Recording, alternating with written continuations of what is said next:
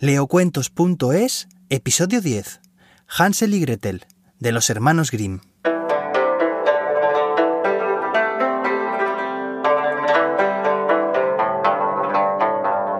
Érase una vez un leñador muy pobre que tenía dos hijos, un niño llamado Hansel y una niña llamada Gretel.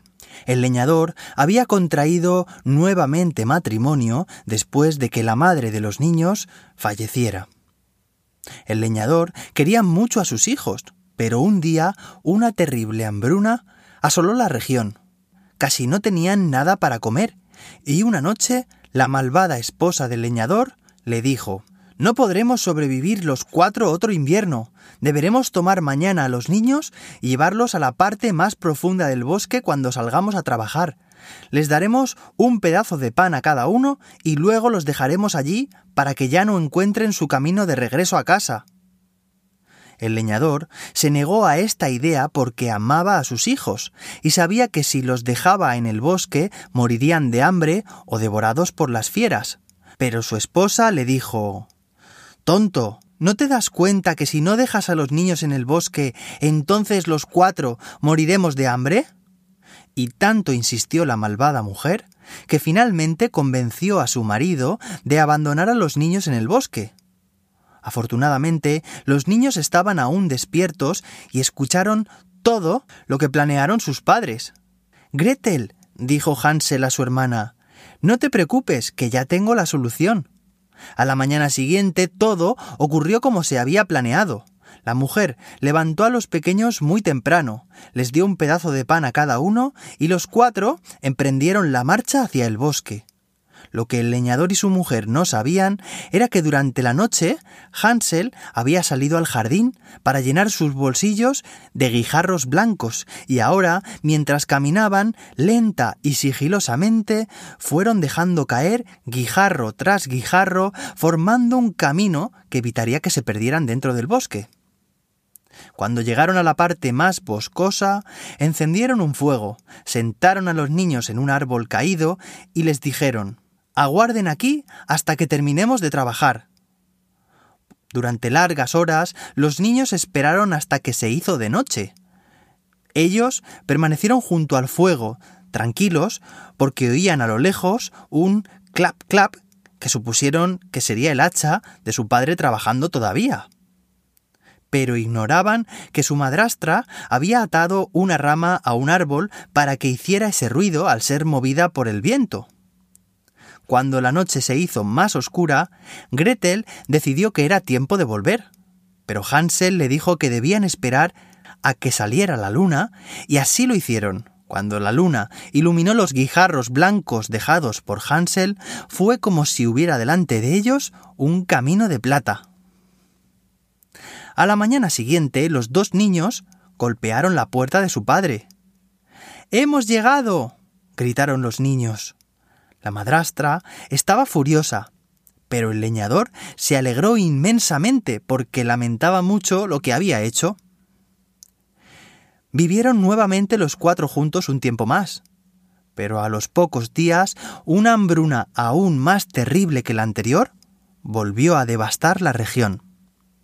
El leñador no quería separarse de sus hijos, pero una vez más, su esposa lo convenció de que era la única solución.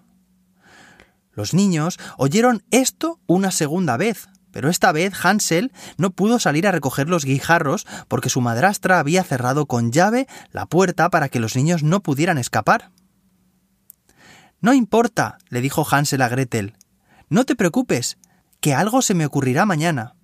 Aún no había salido el sol cuando los cuatro dejaron la casa.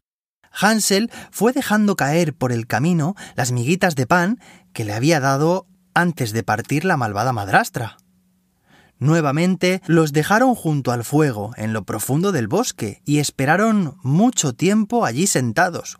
Cuando estaba oscureciendo, quisieron volver a casa.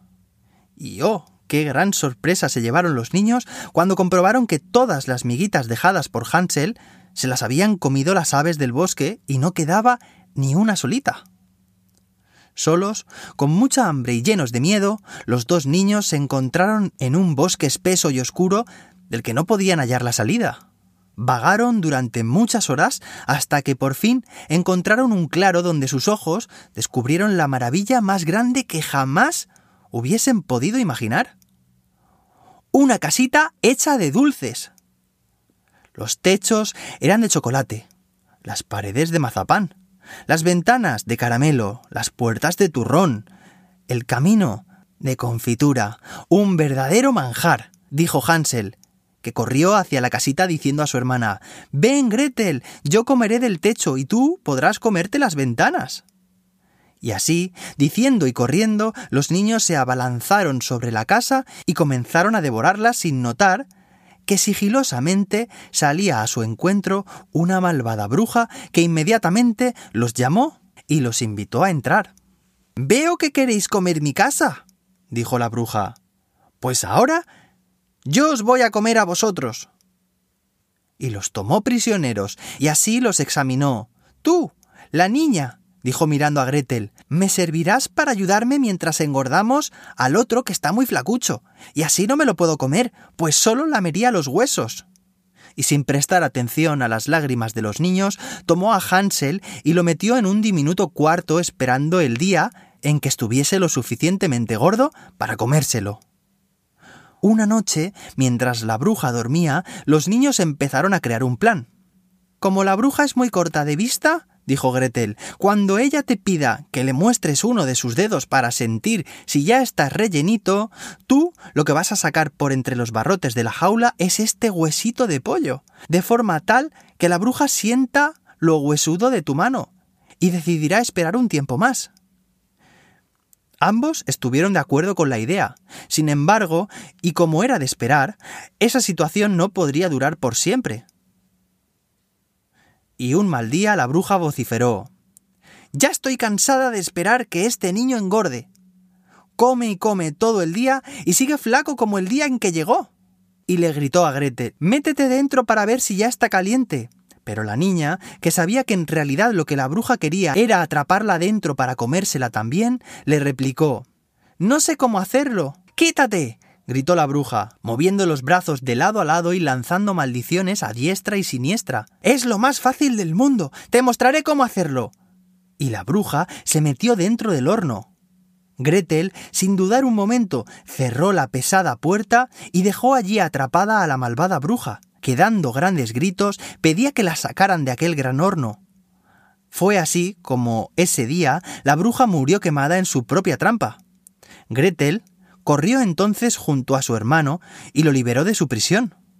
Entonces los niños vieron que en la casa de la bruja había grandes bolsas con montones de piedras preciosas y perlas. Así que llenaron sus bolsillos lo más que pudieron y a toda prisa dejaron aquel bosque encantado. Caminaron y caminaron, sin descansar, y finalmente dieron con la casa de su padre, quien al verlos llegar se llenó de júbilo porque desde que los había abandonado no había pasado un solo día sin que lamentase su decisión. Los niños corrieron a abrazarlo, y una vez que se hubieron reencontrado, les contó que la malvada esposa había muerto, y que nunca más volvería a lastimarlos, los niños entonces vaciaron sus bolsillos ante los incrédulos ojos de su padre, que nunca más debió padecer necesidad alguna.